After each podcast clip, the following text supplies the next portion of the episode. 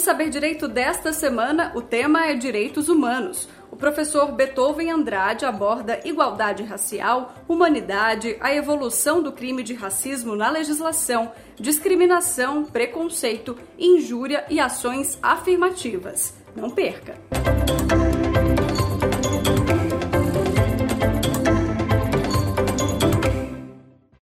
Olá, sejam bem-vindos ao Saber Direito.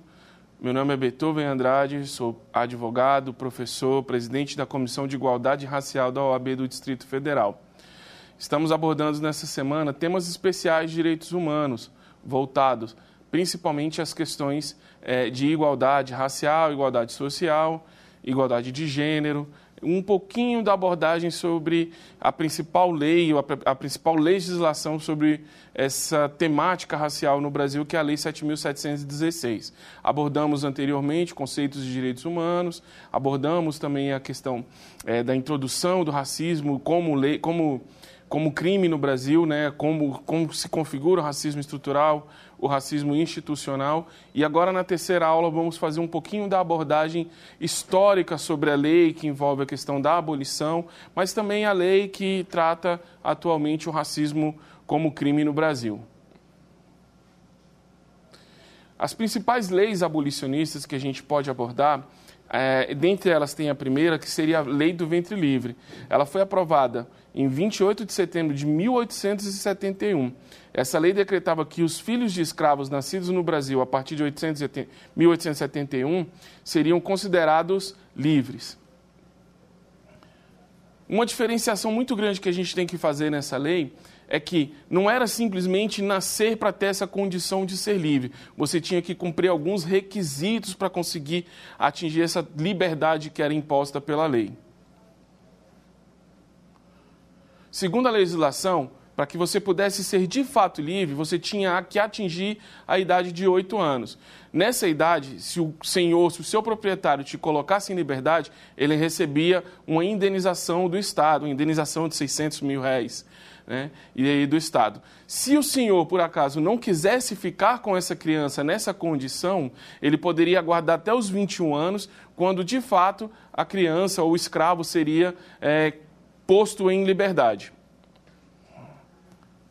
Um grande conceito que a gente tem que perceber dentro disso tudo é que essa liberdade imposta, principalmente para a criança de 8 anos, ela não trazia qualquer liberdade. Veja, se por um lado um menor de 8 anos vai ser posto em liberdade sem qualquer condição de trabalho, por um lado, a mãe também que vai ter aquele filho colocado em liberdade, ela também não veria com bons olhos essa liberdade. Então, de alguma forma, essa criança continuaria naquela condição de escravidão, porque seria muito difícil para ambos é, acatar essa liberdade e essa saída desse seio familiar, desse contexto familiar de uma criança tão jovem. O segundo contexto de lei que podemos trazer, podemos trazer é a lei do sexagenário. Então, essa lei ela entende que a partir dos 60 anos você era colocado em liberdade como uma benevolência pela prestação do serviço que você fez durante todos esses anos ali servindo é, a fazenda.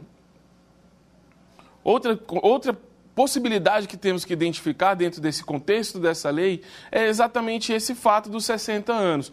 Poucos escravos conseguiam alcançar essa idade. Poucos escravos conseguiam chegar em condições de se dirigir às cidades, em sair das fazendas, em condição de trabalhar por conta própria e de se manter é, em sua subsistência é, por conta disso. Então, a escravidão ela foi abolida oficialmente, eu trago isso como um exemplo para a gente conseguir identificar aqui, na Argentina em 1853. Mas antes, já em 1817, já se abordava um pouquinho também essa questão da libertação dos escravos. Então, a Constituição da, da, da Argentina, eu vou trazer aqui, eu trouxe até o conceito aqui em espanhol, não vou ler em espanhol, porque meu espanhol não é bom, e eu não quero causar uma crise institucional aí entre os países. Então eu vou tentar traduzir um pouquinho aqui para a gente é, entender. Mas a Constituição ela já trazia, já em 1853, a libertação dos escravos, tá? e também com condições. É, de, de, de, um resgate, né, através de recompensas né, por essa, essa libertação. Não era bem uma recompensa, mas sim, de fato, é, é um pagamento para que ele pudesse ter uma condição de subsistência. Então, na nação da Argentina, não há escravos. Isso diz a Constituição. Os poucos que existem já em 1853, porque o movimento abolicionista na, na, na Argentina era mais evidente, era mais forte, já tinha uma força com algumas outras legislações anteriores. Então, é, não existem os escravos. Né? É, uma lei especial, especial regularizar, regularizará as indenizações, que era essa condição do escravo de conseguir se manter, de adquirir uma terra, até mesmo para poder manter a sua subsistência. Né? Então, todo contrato de compra e venda de pessoas será um crime e será responsabilizado aqueles que celebram a, a, a, contratação, a compra. Né?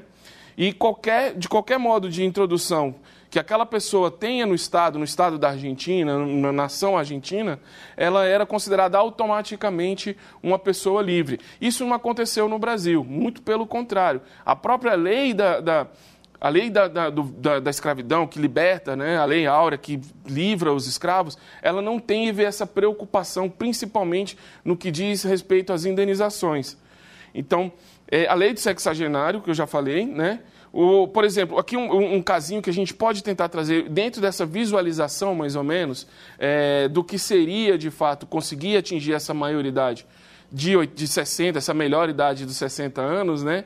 É, o historiador Leandro Carnock, ele traz no livro dele, Ensaio sobre Escravidão, a vida e o cotidiano de 28 brasileiros esquecidos pela história, ele traz a história de Antônio, que era o pai de Manuela uma escrava, uma escrava liberta que, após casar-se com um francês, eles se conheceram no mercado ali, o francês se apaixonou por ela e, até para que pudesse ter qualquer tipo de relação mais íntima, ele comprou a liberdade dela.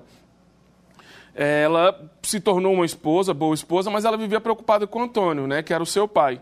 Né? Então, ela conseguiu convencer o esposo a buscar um meio de tentar fazer com que o pai também fosse posto em liberdade. E o esposo atendeu, fizeram uma busca por ela, tentaram localizar, e quando localizaram, ela se surpreendeu com a atitude do pai.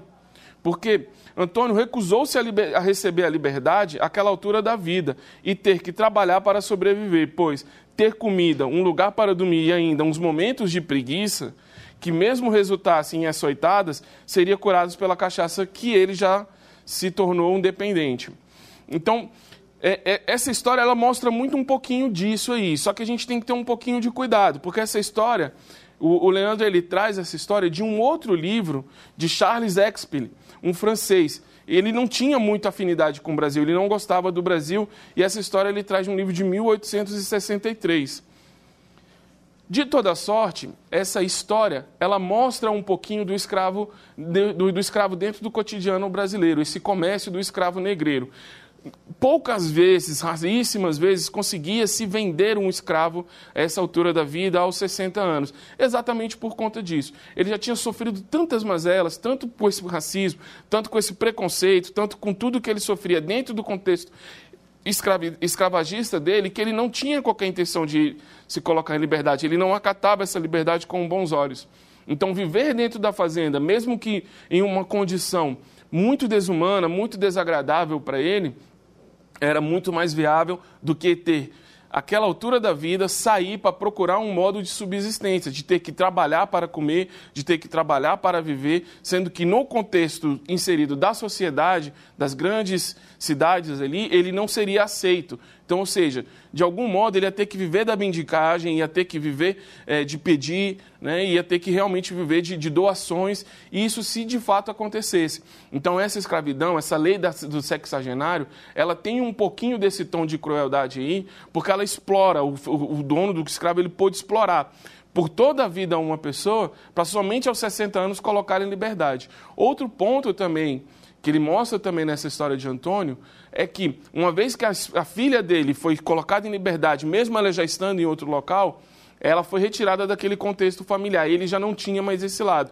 Mas muitas dessas pessoas desse contexto familiar não queria ser vista em liberdade para não perder os filhos, não perder o contato com os parentes, já que eles viviam naquela circunstância ali, mesmo dentro da fazenda, de um contexto familiar. Então, a principal lei que realmente trouxe né, é, essa questão da abolição é a Lei Áurea.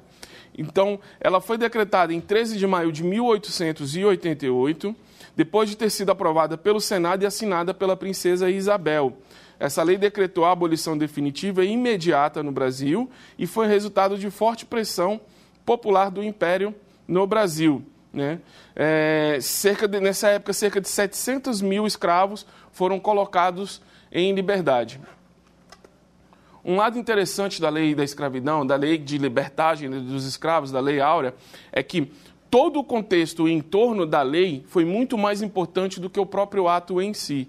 Princesa Isabel, o Brasil sofria essa pressão pelos movimentos abolicionistas para que houvesse de fato essa libertação dos escravos.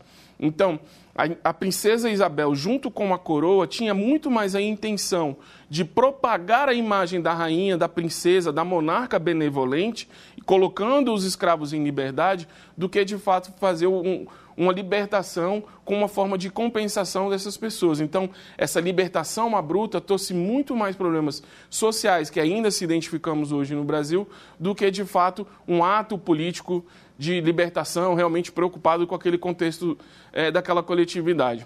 Então, a imagem que se tenta criar com isso na Princesa Isabel é essa imagem da benevolente. Por quê?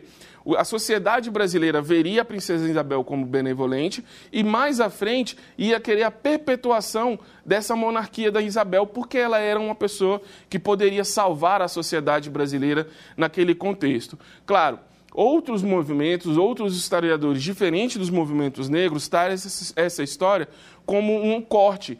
Princesa Isabel, por exemplo, muitos consideram que ela tinha a intenção de desenvolver políticas de inclusão dos escravos no movimento brasileiro, na sociedade brasileira. O fato é que, olhando para esse ponto da história, logo após a abolição, o que acontece é que movimentos é, que, que regravam a nossa sociedade, movimentos considerados de elite, fizeram de tudo para que a imagem do negro fosse apagada, como já abordamos em aulas anteriores, através do movimento é, eugenista, né? tentar apagar essa imagem do mestiço do Brasil, porque o Brasil também não era bem visto é, em países fora do, do, das Américas, né? porque essa questão da escravidão e a questão da mestiçagem considerava o brasileiro sempre também como negro. Então, a intenção que se tinha por trás disso era apagar essa imagem do negro da sociedade brasileira. É, as críticas de informação da sociedade brasileira realmente vêm desse momento de apagamento da história. Né? É, lembra, a gente falou um pouquinho sobre também a, a, teoria eugenista na segunda aula, né? que era esse contexto racial, esse contexto genético aí da raça negra ser algo ruim. Né? Então, essa imagem que tenta se propagar para a Europa, por exemplo, é de que o Brasil não tinha mais relação. Por isso, é, vieram, fizeram que pessoas é, brancas de outros países vieram para o Brasil para ser os senhores exploradores da nossa terra. É, a província de Minas Gerais, por exemplo, eu queria trazer um pouquinho um ponto nisso aqui. É, a questão da proibição do negro, de inclusão do negro na sociedade como alguém detentor de direitos. A gente falou é, dos direitos de primeira, segunda e terceira dimensão, né? e aí nesse contexto da história aqui, por exemplo, é, um pouco antes ainda também do fim da abolição, o negro era proibido de estudar.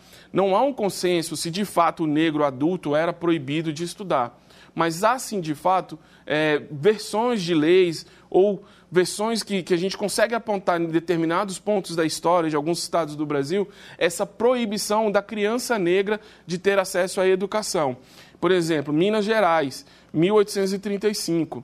Uma lei determinava que somente pessoas livres poderiam frequentar as escolas públicas, ficando sujeito aos seus regulamentos. Claro, os regulamentos que seria seria da escola era algo administrativo é, permanente delas. Mas eu não podia, numa condição de escravo, ascender à escola e estudar. As famílias, por exemplo, que tinham filhos escravos, não podiam colocar seus filhos na escola. Elas eram obrigadas a permanecer também na fazenda e muitas delas já com idade muito muito pequena mesmo, é, bem novo, já iniciava também o trabalho em lavouras, né, o trabalho pesado também. É, esse contexto também é, é bom a gente olhar um pouquinho para isso, no ponto de vista também dos filhos mestiços das escravas com os senhores também. É, é, eu falei na primeira, na segunda aula um pouquinho sobre o colorismo, né? e essa diferenciação da menina, principalmente é, mais clara, não tão retinta, filha do senhor de escravo, ela tinha essa possibilidade de ascender como uma escrava doméstica, por exemplo. Esse contexto doméstico, essa nomino, é, nomenclatura doméstica, por exemplo, até hoje ela é muito presente na nossa sociedade. E ela vem dessa época. As escravas que ascendiam à condição de interna das fazendas, das grandes casas, e aí dentro das casas elas tinham é, os seus trabalhos domésticos por, por, serem consideradas mais claras, mas por serem consideradas mais higiênicas, por exemplo. Né? A, a, a negra retinta, ela estava sempre numa questão mais de, de fazenda, mais de lavoura, de trabalho pesado, não diferente do trabalho do negro.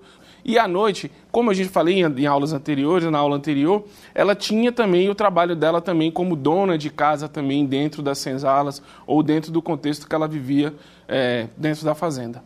Essa lei ela não foi diferente, por exemplo, em Goiás e Espírito Santo, essa proibição de ensinar o escravo a ler e a escrever. Então, esses estados também tiveram essas diferenciações, as proibições, para que essas pessoas em condição de escravo é, pudessem aprender. Então, a gente pode tentar ver que nesses pontos aí da, da, da, da nossa sociedade não havia qualquer tipo de pensamento inclusivo do negro em uma condição social pouquíssimos negros sabiam escrever, pouquíssimos negros sabiam ler. Um exemplo muito bom de, de, dessa leitura, de saber ler e escrever, por exemplo, é o de Esperança Garcia. Ela aprendeu a ler com os jesuítas na igreja, ela aprendeu a, é, é, a, a se pronunciar por meio da escrita, né? e essa inclusão dela nesse contexto de escrevente, por exemplo, fez com que, após um, um, um longo período que ela fosse é, açoitada, ela e as amigas dela, que ela fala, como ela fala na carta dela, né, mas ela e as pessoas que viviam com ela é, sofriam muito na mão dos seus senhores. Ela havia sido transferida de uma fazenda e nessa nova fazenda ela passava por, maltra por maltratos, né, por, por torturas. Né, os seus filhos, por exemplo, ela queria batizar os filhos, ela tinha vindo desse contexto é, das igrejas dos jesuítas né, e ela queria de fato batizar. Ela acreditava que aquilo dali era um direito dela, batizar os filhos, dar de fato um nome para os filhos dela. Né? E aí ela não podia fazer isso porque o Senhor não permitia. Então Esperança Garcia, infeliz com isso né, e, e contrariando todas as possibilidades, ela escreveu uma carta ao governador. E essa carta foi recebida por ele e a gente não sabe se de fato é, ele foi atendida, se ela foi transferida. Há na história um relatozinho realmente de que uma pessoa com o nome dela e outras pessoas com nomes similares ali que ela relatava fez parte de uma outra fazenda, mas é, são fatos que historicamente a gente não consegue de fato comprovar. Mas a carta de Esperança Garcia sim é comprovada, a gente consegue de fato atestar o que ela escreveu, né? E essa carta que ela escreveu deu a ela o status de primeira mulher negra advogada do Brasil. Hoje ela é reconhecida por isso, porque a carta dela havia um verdadeiro sentimento de petição. Ela peticionou ao governador para que aquela condição dela fosse retirada. Então isso pode ser visto até também como uma das primeiras petições no Brasil de direitos humanos. Haviam outras, lógico, mas essa pode ser realmente vista uma, como um dos primeiros é, é, peticionamentos acerca da personalidade daquelas pessoas. Não é que ela sabendo ser, nem mesmo sabendo que ela era escrava, não é que ela queria que se cessasse qualquer coisa, mas ela queria ser tratada com condições dignas, inclusive o direito de batizar os filhos, porque era um, um direito de toda a coletividade, principalmente a, a coletividade inserida no contexto religioso. Outra lei também é do Rio Grande do Norte, também de 1836. Essa tem uma diferenciaçãozinha. As crianças não poderiam ser colocadas na escola, as professoras, as escolas não poderiam aceitar as crianças, desde que a criança escrava fosse colocada na escola para aprender simplesmente questões domésticas. Se qualquer outro tipo de ensinagem fosse passada para a criança, a professora responderia com um ordenado, ou seja, com um salário, se ela fosse identificada ensinando uma criança é, ler ou escrever. Então, esses são alguns dos exemplos que mostram o quanto a pobreza no Brasil veio carregada desse contexto histórico. Essa impossibilidade dos negros estudarem, logo na sequência, a marginalização, a condução de negros para as áreas periféricas da cidade é, a ausência de emprego, a ausência de oportunidade também fez com que o negro se tornasse é, alguém visto pela sociedade com os maus olhos, como alguém vadio, como alguém sem qualquer perspectiva de uma melhoria ou de uma inclusão social. Crianças e adolescentes, principalmente, sofreram muito também com essa ausência de escola, com essa ausência após a libertação, né? essa ausência de fornecimento de prestação de serviços do Estado pouquíssimas escolas públicas haviam à época e as escolas eram destinadas exclusivamente a famílias mais abastadas, a famílias consideradas a elite da sociedade. Né? Então, essa coletividade de crianças ali que se encontravam em contextos urbanos, por exemplo, começavam a se reunir, em que chamavam-se de maltas, por exemplo. Né? Reuniam-se ali e, e cometiam alguns delitos, até para sobreviver, para comer, tudo. Veja, não é que eu estou defendendo ou falando, olha, é, está justificado porque passava. Não, não é isso. É porque realmente não tinha qualquer oportunidade. A ausência de presença do Estado levava a esse tipo de comportamento delituoso.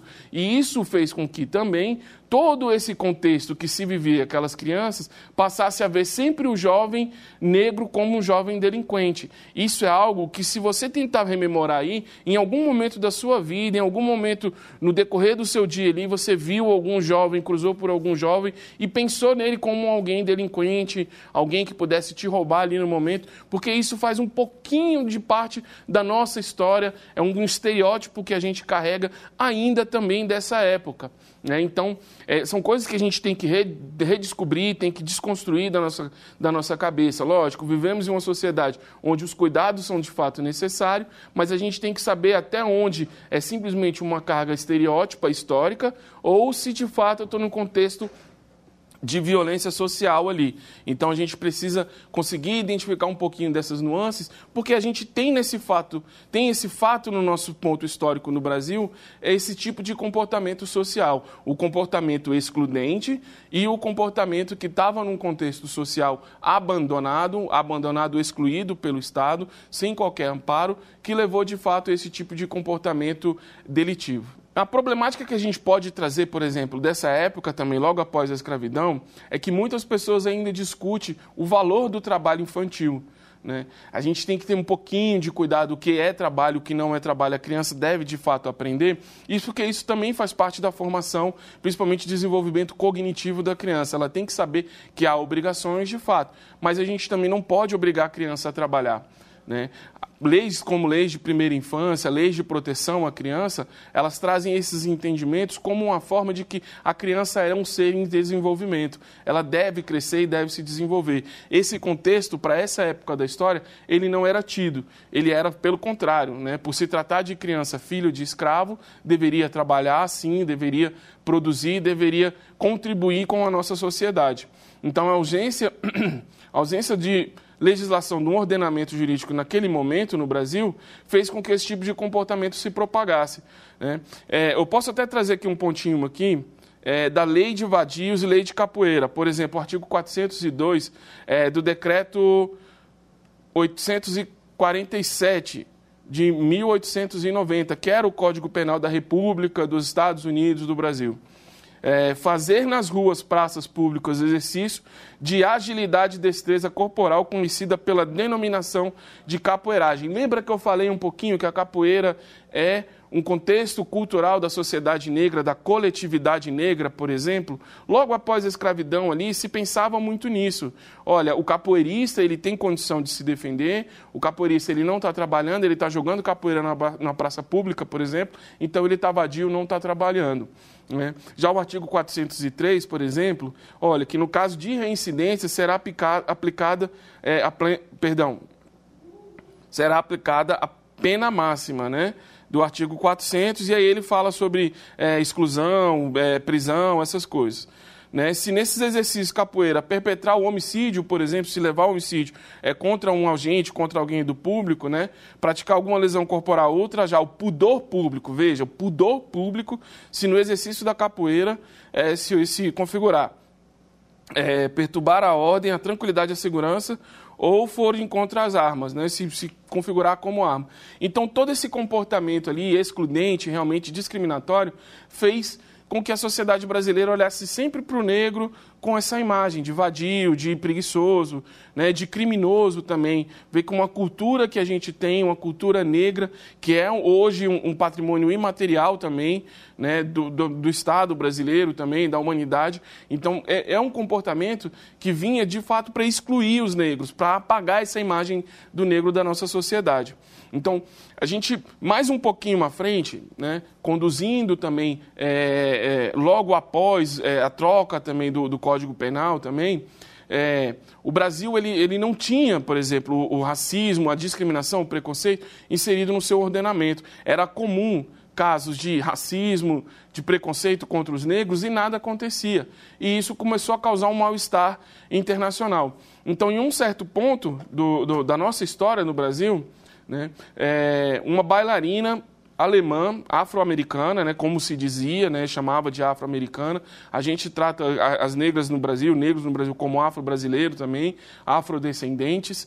Né? É, há um pouquinho de crítica nesse ponto da afrodescendência, de você ser afrodescendente, até por um contexto que eu trouxe também antes. Há um corte na nossa história, há um corte na nossa ancestralidade que parte desde, o, desde a retirada da África para a chegada no Brasil. A gente não consegue trazer, então a gente de fato não sabe o quanto temos de afrodescendência, o quanto somos afrodescendentes, mas conseguimos identificar que somos afro-brasileiros, somos brasileiros construídos em uma construção desse passado escravagista que a gente teve, principalmente desse comércio que fez com que a nossa sociedade se formasse. Então, é, Catarina Durham, ela foi impedida de entrar em um hotel e esse, esse impedimento, não havia lei no Brasil, por exemplo, que impedisse isso ou que tratasse isso como um crime, por exemplo. Posterior a esse fato, a legislação brasileira começou a, a, a ter alternâncias. Então, veio, de fato, é, a lei Afonso Arinos, que começou a, a observar que esse, esse comportamento era um comportamento excludente. Afonso Arinos era um deputado, era integrante também de movimentos e começou a se preocupar com isso.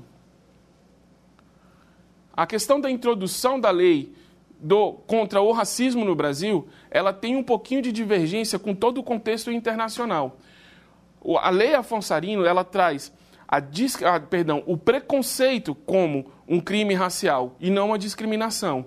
O preconceito ele deve ser visto sempre como um fator histórico, como um fator de estereótipo, como algo inocente ou como algo pré-concebido, algo que vem carregado de todo um contexto cultural, social. Não é algo realmente interno, onde eu externalizo o meu comportamento preconceituoso, mas o preconceito ele me leva à discriminação.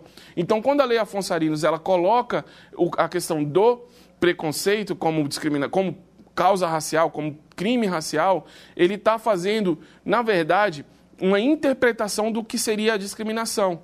Muito embora não seja discriminação, o preconceito. Mas nesse ponto da história aí, nesse ponto de introdução na lei, a gente não pode des desassociar um contexto de outro. Então, olhar para esse ponto da história do Brasil, isso 1969 é, a introdução do racismo no Brasil, nessa legislação, por meio dessa legislação, é algo novo, porque até então a gente não tinha qualquer tipo de normativo que regulasse esse comportamento. Então, ser racista, ser preconceituoso, ser discriminatório, impedir o acesso de negros a um hospital, a um, a um hotel, a um bar, a um restaurante, ao ônibus, por exemplo, era algo comum, era algo que era naturalizado no comportamento do brasileiro. Muitas das pessoas que ainda vivem no nosso meio eh, são anteriores, nossos avós, nossos bisavós ainda são anteriores a essa legislação. E ainda, infelizmente, tem muitas pessoas que ainda não conseguiram compreender que esse ato de inclusão é, do racismo como legislação no Brasil torna-se de fato é, uma questão criminal. Infelizmente, há no nosso meio jurídico também pessoas que não acreditam que o racismo tenha sido inserido no Brasil e ignoram o racismo como um crime conduzido sempre como uma condução ou como um ato atípico. Então, ó, é, o, o, artigo 1 dessa lei, ela traz é, a, o preconceito como uma contravenção penal. Então, o que, que diz? Constitui contravenção penal punida nos termos da lei recusar parte recusar parte de estabelecimento comercial de ensino ou qualquer natureza e hospedar, servir, atender, receber cliente, comprador ou aluno por preconceito de raça ou cor. Então, veja, não é questão de fato de, de, discriminação, mas sim de preconceito. Além de ser uma questão simples de preconceito, não é um crime, mas sim uma contravenção penal. Essa lei, ela tem uma evolução no tempo e ela se transforma posteriormente na Lei 7.716. Mas até 88, de fato, não há é, um, um, um, um, crime como racismo, é simplesmente uma contravenção. E isso foi reparado pela nossa Constituição. Então, a gente precisa hoje, de fato, reconhecer que essa evolução histórica dessa lei trouxe o racismo hoje como, de fato, um crime. Tá? Então, é, a Lei 7.437, ela já faz uma modificação, ela é de 85, e ela faz uma modificação nessa legislação. Não passa a ser simplesmente a questão de, de raça, não é simplesmente a questão de cor, não é simplesmente a questão de religião. Ele inclui também a questão de sexo na, na, na, na lei Afonsarinos. Então, além do, do, do, do conceito racial, entra-se também o conceito de gênero também para a lei. E aí, posteriormente, é, vem com a Constituição as novas é, modificações. Então, no Brasil, o racismo ele passa a ser crime inafiançável e imprescritível com a Constituição de 88. Segundo diz o artigo, a prática do racismo constitui crime inafiançável e imprescritível, sujeito à pena de reclusão muito daquele contexto que a gente trouxe das três primeiras dimensões de direitos humanos. Lembra? Todos serão tratados é, com igualdade perante a lei, é o caput do artigo 5 então, a Lei 7.716, ela já é de 89, ela é posterior à Constituição. Passou a se entender um pouquinho disso, dessa necessidade de que o racismo fosse de fato crime, porque a lei que se tem era anterior à Constituição, tratava simplesmente como uma contravenção. Não haveria como ter uma contravenção inafiançável e imprescritível. Ele tinha que, de fato, ser um crime anterior, de fato, a esse momento histórico aqui de 89, outros países ao redor do Brasil, outros países pelo mundo, já via o racismo como um crime, por exemplo. O Brasil não tinha é, legislação, não tinha estudos, por exemplo, de direito antidiscriminatório. Isso tinha muito mais em outros países. Então, quando queria se estudar esses direitos, tinha que buscar é, estudos, por exemplo, em universidades fora do Brasil, Estados Unidos, por exemplo, que desde 1970 já tinha esses estudos. Então, a partir de 89, com a Lei 7.716, o primeiro artigo diz: serão punidos, na forma da lei, os crimes resultantes do preconceito de raça e cor. Ainda não está inserido aqui também o conceito de discriminação, mas simplesmente o conceito de preconceito. Eu lembra que eu falei um pouquinho, né? Essa diferença. A gente não pode, pelo contexto histórico, tentar diferenciar o preconceito da discriminação. Pelo conceito histórico ali do momento, essa terminologia preconceito, ela também se trazia como discriminação. Por quê? Os artigos da lei, eles trazem como ação. E aí tem alguns verbos. Negar ou obstar o um emprego à empresa privada, por exemplo.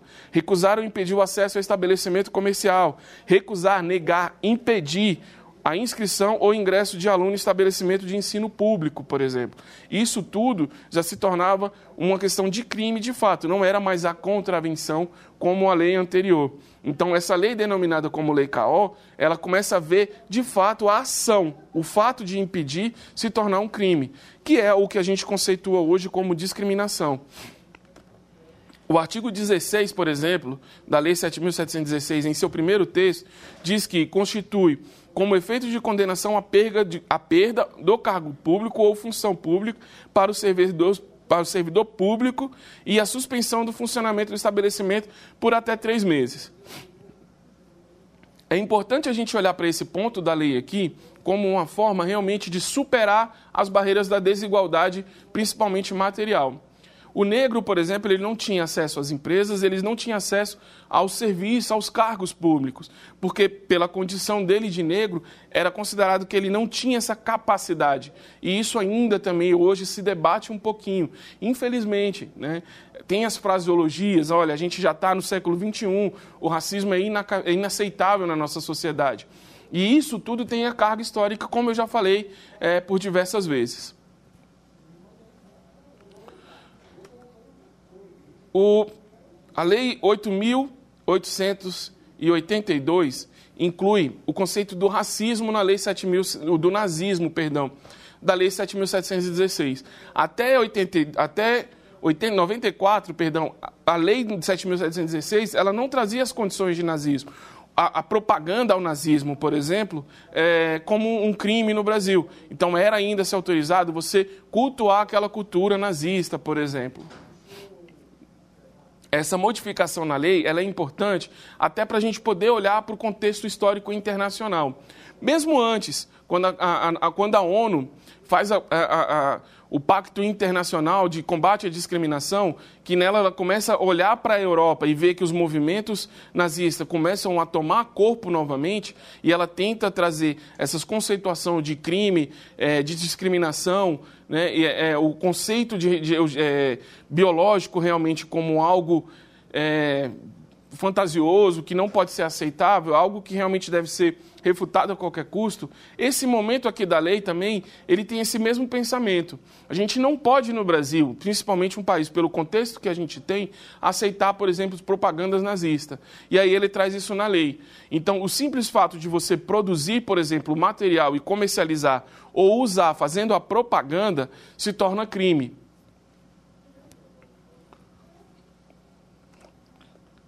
Em 1997, há uma modificação na lei. A Lei 9.459 já inclui a discriminação como preconceito, como, perdão, a discriminação como crime, além do preconceito. Então, a Lei 7.716, ela passa a ter, além do preconceito, a discriminação como crime. Lembra, eu falei, o preconceito, ele é algo que leva à discriminação. Ele é algo novo, algo ainda sem qualquer é, experiência, é, digamos, psicológica de fato para que se leve a isso. Então, uma discriminação ela é resultado do preconceito. Ele tem de fato uma carga histórica, mas que um leva ao outro. Sem a discriminação, por exemplo, não há o preconceito, porque a discriminação decorre do preconceito. Além disso, essa lei também ela inclui o parágrafo 3 do artigo 140 no Código Penal. Então, ela começa a diferenciar aqui os dois conceitos. Para a legislação brasileira, há duas diferenciações: o crime de racismo propriamente dito, decorrente da discriminação, e o preconceito, que é algo supérfluo, algo recente, algo novo, algo sem uma experimentação técnica, digamos assim, mas algo conduzido realmente pela percepção histórica, pelos estereótipos da sociedade. É algo preconcebido, algo inserido na cabeça da pessoa que pratica o preconceito. É importante tentarmos identificar aqui, nessa questão do preconceito, que ele sempre vai refletir um comportamento social coletivo, principalmente no Brasil, onde o racismo ele faz parte de todo o conceito histórico do que vivemos aqui no nosso país. A sociedade brasileira foi formada em volta de questões raciais, em volta também essa questão do preconceito e da marginalização é, dos negros. Então, tentar diferenciar a discriminação do preconceito é simplesmente querer dizer o preconceito é algo inocente, é algo que ele não tem é, um fundamento experimentado, não tem nada de concreto ali por trás, é algo realmente que pode, pode se dizer é, inocente, né? infantil, por exemplo, irracional. É aquela definição que a gente já trouxe também sobre o preconceito. Né? E já a discriminação não, já é algo mais experimentado, é algo realmente que transmite o ódio ou algo, como eu também já defini anteriormente, da do exercício do poder. Para que eu possa discriminar alguém, eu preciso ter uma condição de poder sobre essa pessoa. Então, a partir da Lei 8.882, o artigo 16 ele passa a constituir a condenação do, do perdão, é, do cargo público também, também por conta desse tipo de, de, de atitude. Não só do preconceito contra a raça, mas também conceito de gênero, questão de religião, questão também de homofobia, como também uma, uma recente decisão do STF. Então, o racismo como crime, ele de fato se constitui a partir de 88, né? A partir de 88 na Constituição, mas também com a Lei 7.716 de 89. E aí, com essa nova roupagem, passa a se incluir também a questão do sexo e estado civil. Se a gente olhar um pouquinho para a nossa história do Código Civil, para a nossa história também do, da, da legislação brasileira, por exemplo, a mulher, os crimes que eram praticados contra a mulher, por exemplo, sempre foi tidos por ser uma má esposa. dá uma reparadazinha mais ou menos no que dizia as leis anteriores, né? O crime de adultério, né? O, outros crimes também, ele era muito baseado nesse contexto. A mulher tinha que ser uma boa esposa para poder não cometer um crime. Então, a Lei 7.716, ela também constitui isso também. E aí acaba afastar essa ideia também do nosso ordenamento jurídico. Tá? Então, o artigo 2 também diz que é, o agente será considerado, é, será considerado é, o agente de contravenção, diretor também e o gerente do estabelecimento que incitar também essa prática. Né? Então, todo o estabelecimento vai responder, mas também os, os que são responsáveis. É aquela questão do poder, aquela questão da dominação, do controle sobre é, a empresa. Né?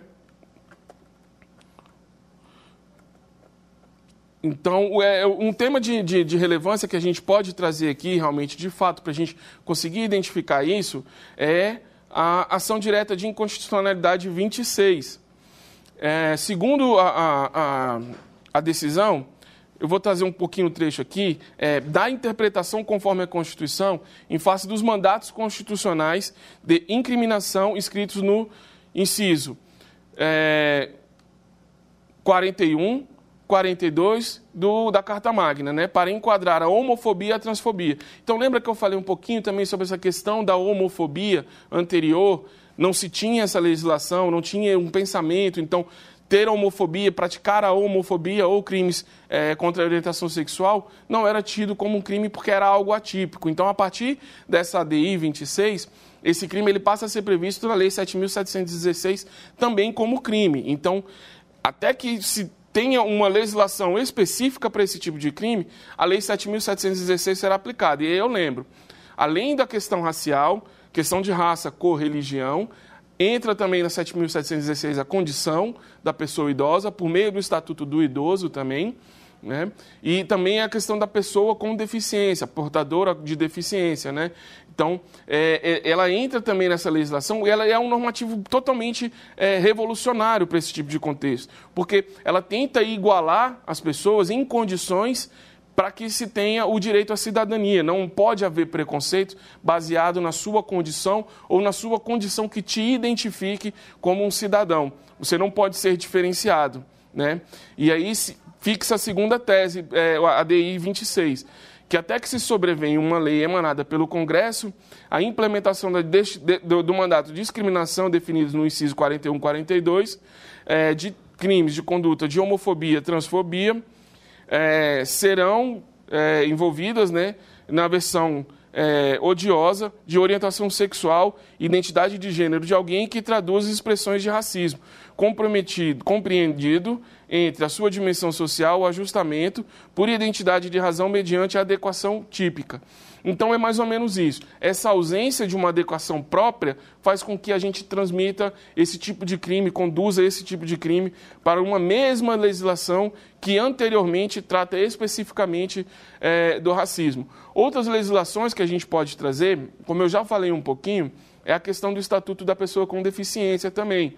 Ela também traz essa questão da igualdade como um ponto necessário ao Estado brasileiro, à tutela do Estado brasileiro.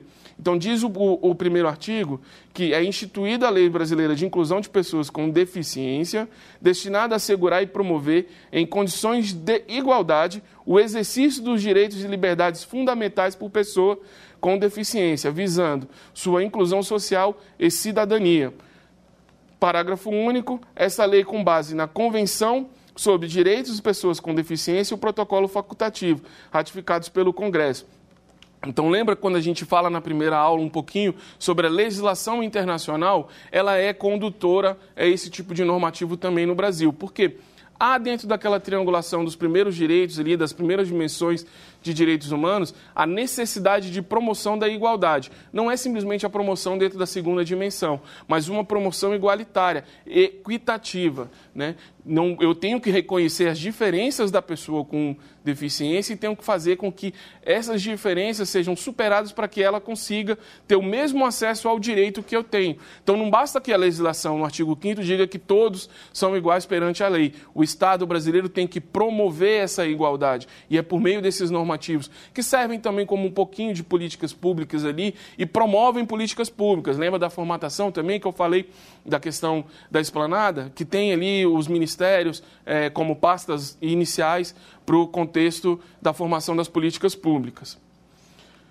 É, e um, um, um, um, algo mais é, cidadão assim que a gente pode trazer aqui de como se tratar as pessoas, né? Por que, que eu não devo falar é, portadora de deficiência né, ou portadora de necessidades especiais? Esses termos, até dentro daquele contexto do, do preconceito recreativo que eu falei também se tornaram termos é, pejorativos. Então, o sujeito não porta uma deficiência, não é algo que ele possa retirar, não é algo que ele possa é, se desvencilhar ou que ele possa realmente é, é, apagar do seu histórico, né? é algo permanente, então ele não porta a deficiência. Né? É, as necessidades especiais também não correspondem, um, é, é, correspondem de fato a um termo pejorativo que visem muitas vezes atrelada à ineficiência trabalhista. Eu falei isso também um pouquinho da questão institucional. Quando uma empresa deixa de contratar, por exemplo, é, um, um uma pessoa com deficiência por conta de acreditar que ela não é capaz de é, exercer a atividade laborativa. Então, eu vou trazer mais um pouquinho é, mais à frente, é, um pouquinho das críticas que a gente pode fazer sobre alguns pontos também da, da OIT 169. A gente abordou a OIT 169 é, em momentos anteriores. Tá? Mas a OIT 169 ela tinha aquela conceituação de que a população indígena, a população tribal, ela era integra, é, parte de integralização à nossa sociedade, não era parte integrada, né? não fazia parte da nossa sociedade, mas ela era vista como isolada em, em integração ou integrada, integrada já no conceito urbano. E por afastar a cidadania, afastar a humanidade dessas pessoas, essa OIT 169, ela foi afastada, foi refutada esse conceito de integralização ou parcial integralização da, da pessoa é, indígena, ela foi refutada pelo contexto da Constituição de 88. Então, segundo o IBGE, só um pouquinho assim é, de informação também, segundo o IBGE, no censo de 2010, é, havia cerca de 900 mil índios no Brasil. Lembra que quando eu falei em 1.500, a população era mais ou menos entre 3, entre 3 e 4 milhões de indígenas? Então, isso já em 2010, havia cerca de 900 mil índios no Brasil, divididos em 305 etnias, né, com 274 línguas faladas. Né? Então, é, a população quilombola, por exemplo, não teve esse, essa mensuração porque ela não foi incluída também. Mas há, dentro do nosso território brasileiro, mais de 3 mil é, comunidades quilombolas que podem ser identificadas aí também. Né? E aí o ponto crítico que eu já coloquei também seria o, o, a tese do marco temporal de 88, né? a Constituição como um marco temporal para essas terras é, ocupadas, tanto indígenas quanto terras é, quilombolas. Né? Então, se nega a possibilidade delas retornarem, acreditando que elas de verdade estão tentando tomar uma terra, dizendo que é histórica, mas não é. Quando, na verdade, na nossa história brasileira aí, no nosso é, contexto aí, principalmente alguns períodos aí, de fato, é, que houve um, um, um, governo realmente ditatorial, essas questões dessas comunidades, elas foram retiradas de suas terras para interesse do Estado. E hoje elas tentam retornar, mas há a tese do marco temporal aí. Uma última legislação que a gente pode abordar aqui também sobre essa questão de igualdade racial é o próprio Estatuto de Igualdade Racial. Ele traz algumas conceituações também sobre o que é racismo, sobre o que é a discriminação, principalmente. Mas ele cria o SINAPI, que é o sistema nacional. E esse sistema ele faz com que o governo federal passe a olhar os estados também e a promover políticas de igualdade também no estado. Então, quem não é de Brasília, por exemplo, aqui a gente tem a secretaria, a secretaria faz essa promoção também, pode procurar, digamos, a sua, a sua prefeitura para saber se ela já está incluída. Porque o Sinapira ele depende realmente da adesão. Então, a sua prefeitura ela deve aderir. E esse, e esse sistema ele é muito interessante porque ele faz a busca realmente pela promoção de igualdade e aí nessa promoção ele vai tentar analisar, tentar fazer pesquisas para saber onde há as carências, onde há as deficiências é, por questões étnicas, questões raciais e até também as questões é, sociais que envolvem ali um pouquinho o conceito de raça também, a questão racial. Então, é interessante esse contexto dentro de cada, dentro de cada estado, de cada cidade, para que consiga também, de uma forma é, coletiva, superar essas dificuldades também é, do racismo, né, que a gente tem em toda essa construção histórica que a gente trouxe até então. Então, para se ter uma ideia, o, o, o, estatuto ele designa desigualdade racial como toda situação injustificada de diferenciação de acesso de fruição de bens e fruição de bens, serviço e oportunidade nas esferas públicas e privadas, em virtude de raça, cor, descendência, origem, origem nacional ou ética. E a população negra será considerada o conjunto de pessoas que se autodeclaram negras ou pardas, né, conforme os quesitos de raça utilizados pelo IBGE, ou que adotam a autoidentificação análoga. Então, anteriormente, a gente chegou a falar um pouquinho sobre essa questão da autodefinição. Não basta eu simplesmente me declarar negro, falar que eu sou negro, se dentro do meu contexto é, histórico e familiar não há qualquer carga, de fato, de uma sociedade que veio de, de, de, uma comunidade negra, por exemplo. assim. Eu tenho que trazer esse conceito histórico. Eu tenho que ter os fenotipos, principalmente para uma questão de heteroidentificação. Eu tenho que ter as características, os traços, saber o que é a, a cultura negra, por exemplo, e estar inserido nela. Não basta eu simplesmente me autodeclarar, se, principalmente se eu quero fazer parte de um conjunto é, de políticas afirmativas, por exemplo. Há muito disso também quando se fala por cotas. Muitas pessoas acham que a cota é simplesmente simplesmente vou lá, vou me inscrever como negro e vou conseguir ascender naquela posição lá por ser negro. Quando na verdade há esse confronto para saber se de fato tem essa questão de historicidade na sua comunidade como negro. Então, bem, vemos, vimos nas aulas, nas aula, na aula de hoje todo o contexto da legislação do Brasil que trata sobre a discriminação e o preconceito. Vimos inicialmente o Brasil tratava o preconceito principalmente como uma contravenção penal, não como crime. Posteriormente, passou a ser crime, de fato, pela Lei 7.716, que é a legislação atual, e somente em 97 que essa lei passou a inserir também a discriminação como um crime, né, como de fato pertencente àquele grupo de crime ali, aquela, aquele normativo. Mas que isso também não faz muita diferença pelo contexto que a gente deveria trazer de o, uso do poder, né, o uso do poder, uso de poder obstar, de poder de impedir, de poder negar o acesso do negro a um restaurante, a uma política pública ou a qualquer fator social que ele pudesse ser visto como negro. Então, vamos ao quiz.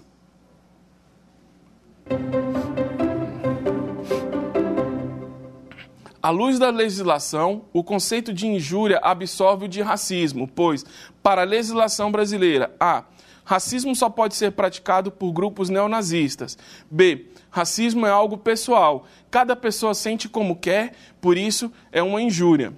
C. O ordenamento jurídico apenas reconhece a injúria qualificada. O racismo é algo social que não existe na legislação. E D. Nenhuma das alternativas. Conseguiu identificar? É a alternativa D. Por quê? O racismo só pode ser praticado por grupos neonazistas? Não.